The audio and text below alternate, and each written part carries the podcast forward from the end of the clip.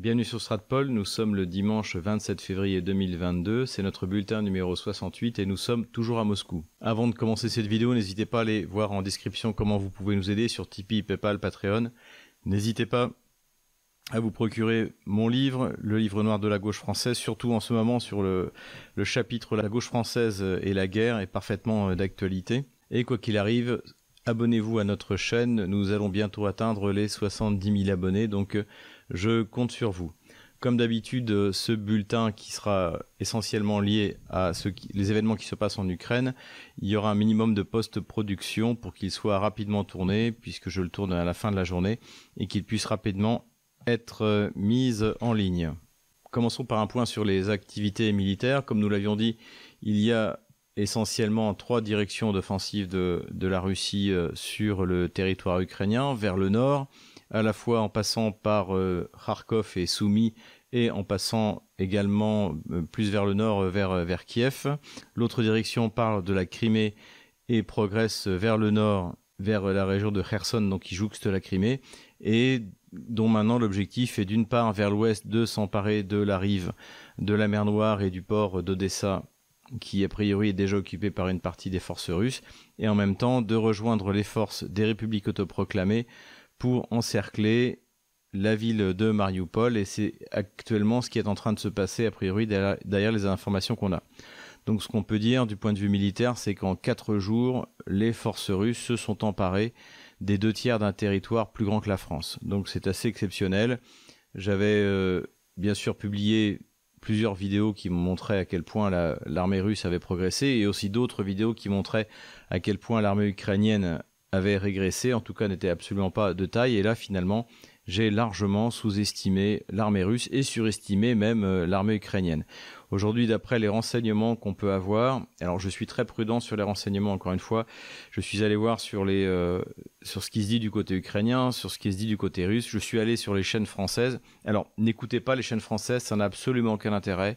Les spécialistes ne comprennent rien à la chose militaire et surtout en fait, il ne faut que reproduire les messages délirants du ministère de la défense ukrainien. Donc en recoupant plein d'informations, mais encore une fois, même ce que je dis, je vous le demande de le prendre avec du recul parce que je peux me tromper. Ce qu'a dit le ministère de la Défense russe, c'est qu'ils ont détruit plus de 1000 installations militaires ukrainiennes. C'est-à-dire qu'aujourd'hui, en fait, la, le premier objectif de l'offensive de la Russie, c'est-à-dire la démilitarisation forcée de l'Ukraine, est atteint. Aujourd'hui, euh, du point de vue du complexe militaire industriel, du point de vue de la quantité des matériels, l'Ukraine était ramenée au niveau du lance-pierre.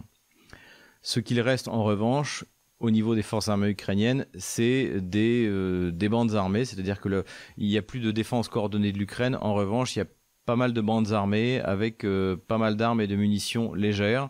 Le problème aussi, c'est que les Kieviens ont décidé de distribuer une vingtaine de milliers d'armes avec plusieurs millions de, de, munitions à la population. Évidemment, ces armes et ces munitions, ne sait pas entre les mains de qui c'est tombé. C'est visiblement l'idée de, de, Kiev est de provoquer une anarchie pour provoquer des morts et des et des euh, et l'anarchie euh, dans l'ensemble du pays.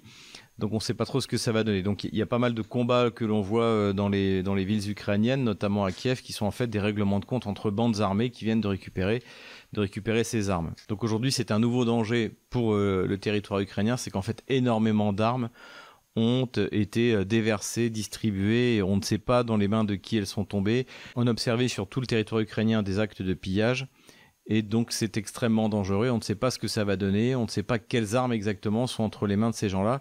Et d'ailleurs, on peut parler à ce moment-là de, de la décision totalement délirante de l'Allemagne et de la France euh, de distribuer de nouveau des armes. J'ai vu que l'Allemagne voulait distribuer 500 Stinger, donc ce sont des armes qui permettent d'abattre des avions jusqu'à 3500 mètres, et donc c'est complètement fou parce qu'en fait, on ne sait pas du tout où ces armes vont aller. Tout d'abord, ces armes arriveront forcément par la frontière polonaise, puisqu'aujourd'hui les Russes contrôlent la totalité des rives de, qui étaient celles de l'Ukraine, et ces armes ne permettront absolument pas à l'Ukraine, ou enfin plutôt à Kiev, de riposter vis-à-vis de la Russie. On ne constitue pas un, corps blindé euh, offensif avec des armes anti-chars portables, c'est absolument délirant, ou des armes portables anti-aériennes qui de toute manière sont en possession déjà de l'armée ukrainienne et qui n'ont rien donné. Depuis le début, on a noté euh, un seul euh, hélicoptère russe abattu par une arme de, courte portée antiaérienne, c'est-à-dire un K-52, et c'est même pas certain qu'il était abattu euh, et que finalement il n'ait pas eu un problème technique. Donc c'est extrêmement grave la décision que prend Emmanuel Macron et que prend Scholz, c'est-à-dire de distribuer des armes dont on ne sait pas où elles vont aller. Rappelons qu'après le conflit en Afghanistan, qui s'est terminé en 1989, les services secrets occidentaux ont passé plusieurs années à essayer de récupérer les Stingers qui étaient partis à droite à gauche, parce qu'avec un, Stinger, vous pouvez abattre un avion de ligne au, décollage ou, à l'atterrissage, et ça peut se retrouver entre les mains des djihadistes, et avec le niveau de corruption qu'on connaît en Ukraine, c'est quelque chose de tout à fait probable. Donc c'est complètement délirant cette décision qui a été prise. On espère que les Russes gagneront suffisamment rapidement la guerre pour qu'on n'ait pas affaire à ce genre de... Euh, à devoir régler ce genre de problème à l'avenir. Donc voilà où on est du point de vue militaire. La Russie contrôle le sud de l'Ukraine, elle progresse vers Zaporozhye, vers euh, euh, enfin qui s'appelle Dniepro, qui je pense, j'espère bientôt s'appellera de nouveau Yekaterinoslav, hein, puisque encore une fois la majorité des villes d'Ukraine ont été fondées par l'Empire russe.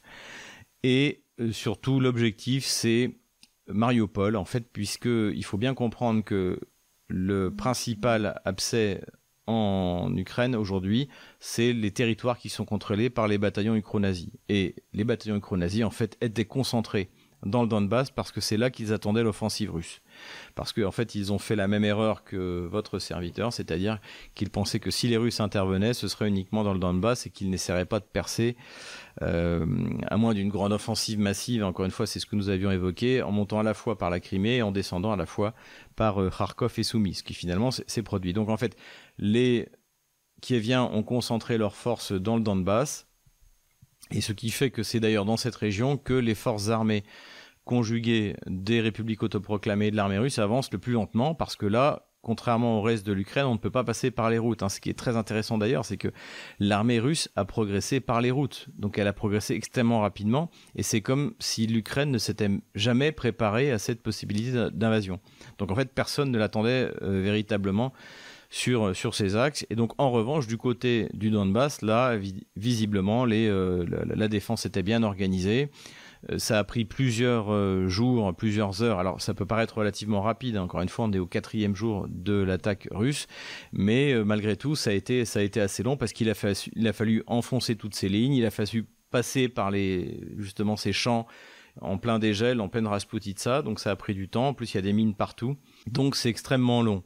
Euh, les unités ukro-nazies qui défendaient ces zones sont en train de se replier, mais elles se replient en pratiquant la politique de la terre brûlée et utilisent même les missiles tactiques Tochka-U pour se venger de ces territoires qui de toute manière leur ont jamais appartenu et qui reprennent leur liberté. Et donc on a observé euh, dans des écoles, il y a eu d'ailleurs deux professeurs qui sont morts puisqu'il y a eu des tirs de mortiers, des tirs de missiles tactiques sur ces zones que les euh, entendent détruire tout en les quittant. L'objectif évidemment de la Russie et des forces de, des républiques autoproclamées, c'est de converger par l'ouest et par l'est sur la ville de Mariupol, où là en fait ça va être ben, le, je dirais le combat le plus important de cette opération, puisque c'est là que sont regroupés le, le bataillon Azov, National Corpus, donc c'est là où en fait sont concentrés tous les ukro-nazis. Le combat s'annonce difficile puisque d'après les images qu'on a filmées par les habitants de Mariupol, eh bien en fait, les ukro-nazis ont mis leurs batteries, leurs blindés au milieu des zones habitées pour empêcher les Russes, bien, bien sûr, de, de bombarder, d'obtenir une décision euh, définitive. Donc ça va être très délicat pour l'armée russe. Cela dit, d'après ce que j'ai vu euh, aujourd'hui, l'armée russe avance extrêmement rapidement. Hein. C'est un peu comme ce qui s'était passé pendant le, 6 juin 44, c'est-à-dire qu'il y a eu une grosse résistance au début. Hein, je parle du Donbass, et puis finalement, une fois que la, défense échelonnée est tombée, on va assister à une progression beaucoup plus rapide et tout va se régler à Mariupol. À Kharkov, eh bien, euh, il y a une opération de nettoyage qui est en train de se passer, mais de toute manière, c'est pas le but principal de l'armée russe qui encore une fois, elle veut rejoindre euh, la ville de Kiev pour pouvoir obtenir ce gain euh, politique. Alors, gain relatif, puisqu'a priori, le, le, président Zelensky, après avoir tourné quelques vidéos euh, en disant qu'il était à Kiev, en fait, s'est enfui, que désormais, ils sont à, à Lvov et surtout ils sont totalement sous contrôle des Occidentaux et sans doute des chefs ukro-nazis qui ont qu'une peur, c'est de se retrouver devant le tribunal russe. Et aujourd'hui, de la part de Zelensky, la stratégie, c'est de gagner du temps. C'est de gagner du temps pour que les Occidentaux aient le temps de prendre un maximum de sanctions contre la Russie avant que l'inéluctable arrive, c'est-à-dire que, eh bien,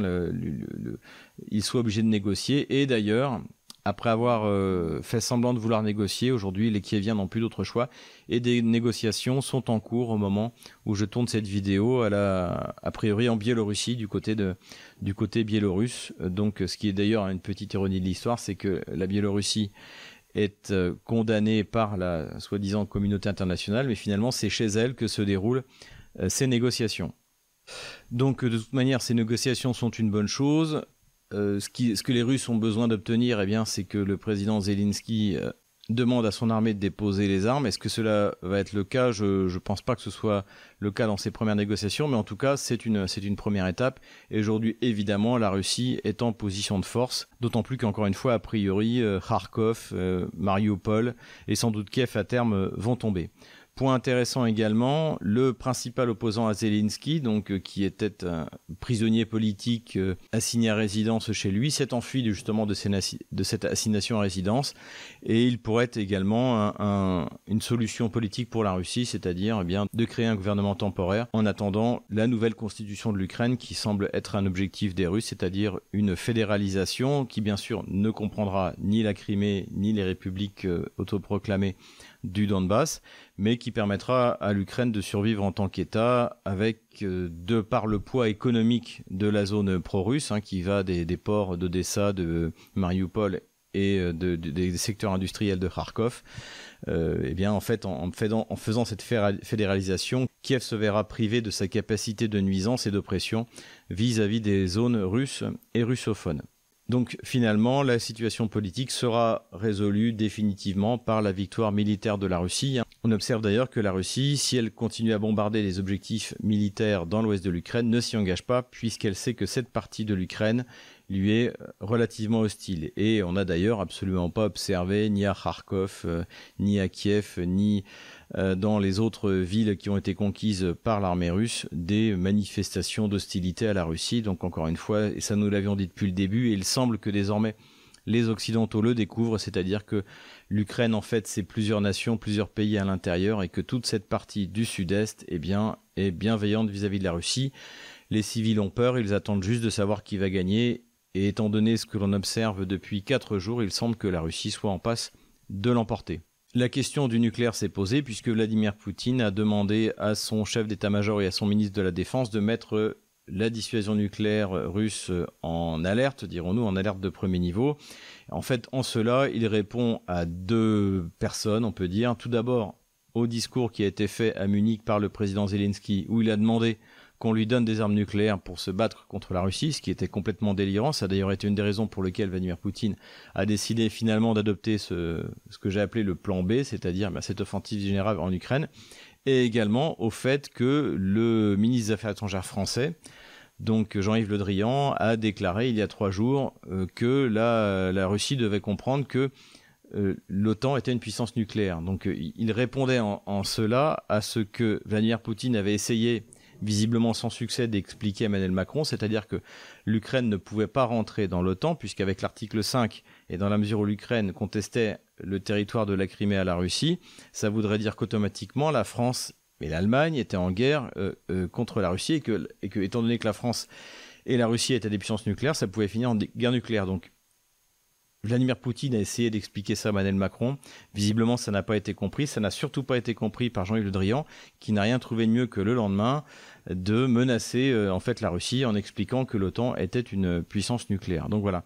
Donc dans ce cadre-là, Vladimir Poutine a décidé de mettre en alerte le système de dissuasion russe, sachant que avec la doctrine récente de la Russie, le premier niveau de dissuasion, ce n'est pas le nucléaire, ce sont les missiles hypersoniques qui permettent de détruire n'importe quel porte-avions, n'importe quel bateau, n'importe quelle cible euh, à Mach 10, donc euh, sans qu'aucun système de défense actuel puisse être utilisé. Donc euh, je pense surtout que c'est une manière de, pour Vladimir Poutine de montrer qu'en en fait il y a en quelque sorte un combat de civilisation il y a la civilisation du verbe et de la parole côté occidental, c'est-à-dire des déclarations toujours euh, agressives, euh, grandiloquentes. Alors avec Emmanuel Macron et bien sûr Jean-Yves Le Drian et Joe Biden ont été servis. Et du côté, en fait, on a une civilisation de l'action qui est celle de, l'Europe de l'Est, je dirais, essentiellement de la Russie, c'est-à-dire où on parle peu, mais où on agit beaucoup. Et où en fait, euh, chaque mot, chaque phrase, chaque parole pèse.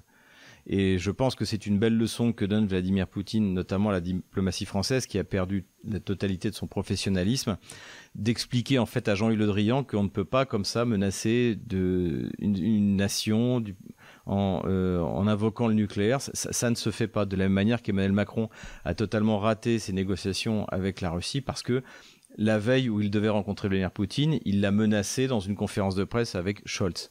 Donc toute cette génération de communicants en fait qui forment aujourd'hui les élites occidentales et qui forment les élites politiques, notamment de la République en marche, eh bien tout cela doit être revu et corrigé. On ne négocie pas avec des grandes puissances sérieuses et rationnelles comme la Chine, la Russie, le Brésil en faisant du, euh, en faisant du théâtre. Donc voilà, il faut que c'est peut-être aussi un moyen pour Vladimir Poutine de rappeler ça aux élites occidentales et notamment à Emmanuel Macron. En tout cas, bonne initiative euh, que d'ailleurs j'avais proposée euh, sur euh, Russia Today, je crois d'ailleurs sur Twitter, de la part d'Éric Zemmour, qui a écrit une lettre au président Emmanuel Macron en lui demandant d'envoyer Nicolas Sarkozy, donc ça c'était ce que j'avais proposé, et également Hubert Védrine. Bon, moi je suis un fan assez mesuré d'Hubert Védrine, je pense qu'il était un très mauvais ministre des Affaires étrangères sous, sous Jospin.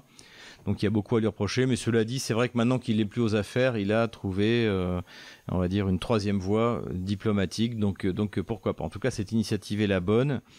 Je pense également que Jean-Luc Mélenchon a bien parlé sur cette question en disant à Emmanuel Macron qu'il fallait qu'il arrête de s'agiter, qu'il fallait commencer à se poser, à essayer de faire de la diplomatie.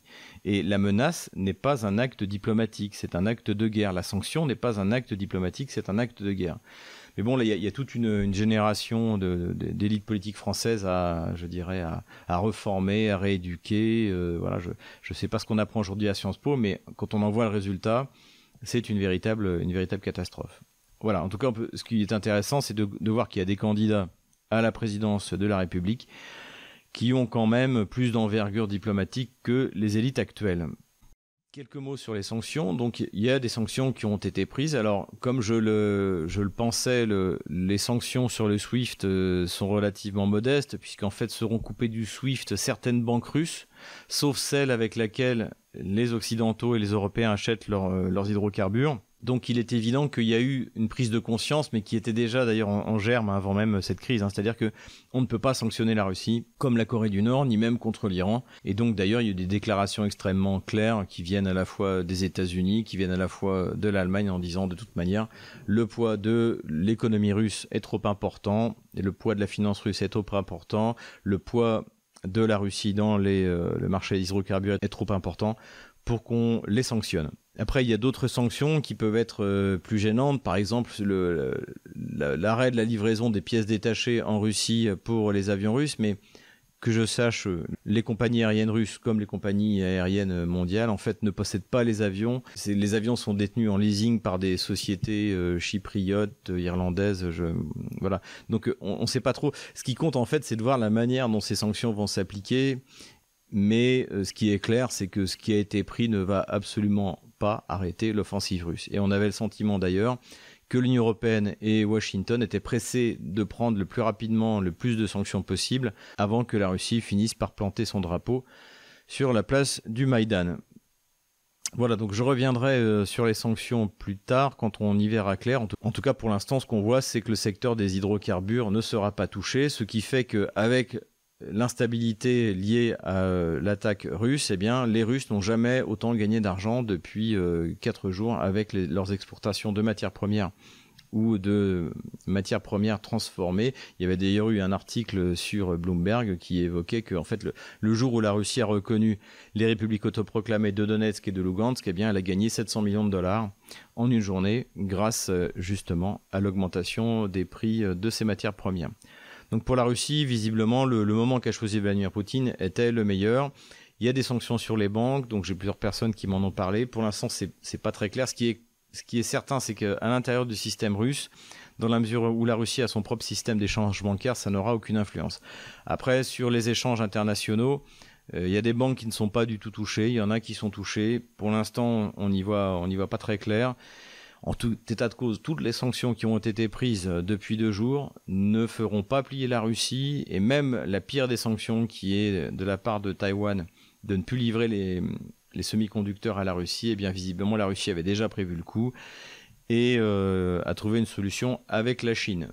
Ce qui veut dire que cette décision de Vladimir Poutine, contrairement à ce qu'on nous explique dans le narratif occidental, n'est pas du tout une décision d'un fou, c'est quelque chose de parfaitement planifié, qui à mon avis était planifié depuis 6 euh, à 8 mois, qui était encore une fois ce fameux plan B si jamais les Européens refusaient de faire appliquer les accords de Minsk.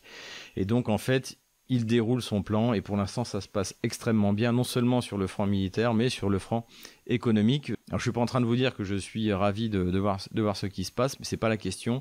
La décision a été prise et maintenant il faut comprendre euh, ce qui va se passer et, et ce qu'on observe en tout cas, c'est que tout a l'air extrêmement planifié par Vladimir Poutine. En tout état de cause, pour les délires qu'on a observés sur les chaînes de télé euh, françaises, la Russie n'a pas l'intention euh, d'envahir euh, la Roumanie, la Bulgarie, la France. Ça, c'est, du grand n'importe quoi. Si la Russie est en Ukraine, c'est parce qu'il y a des Russes et des russophones. Et elle protège son peuple.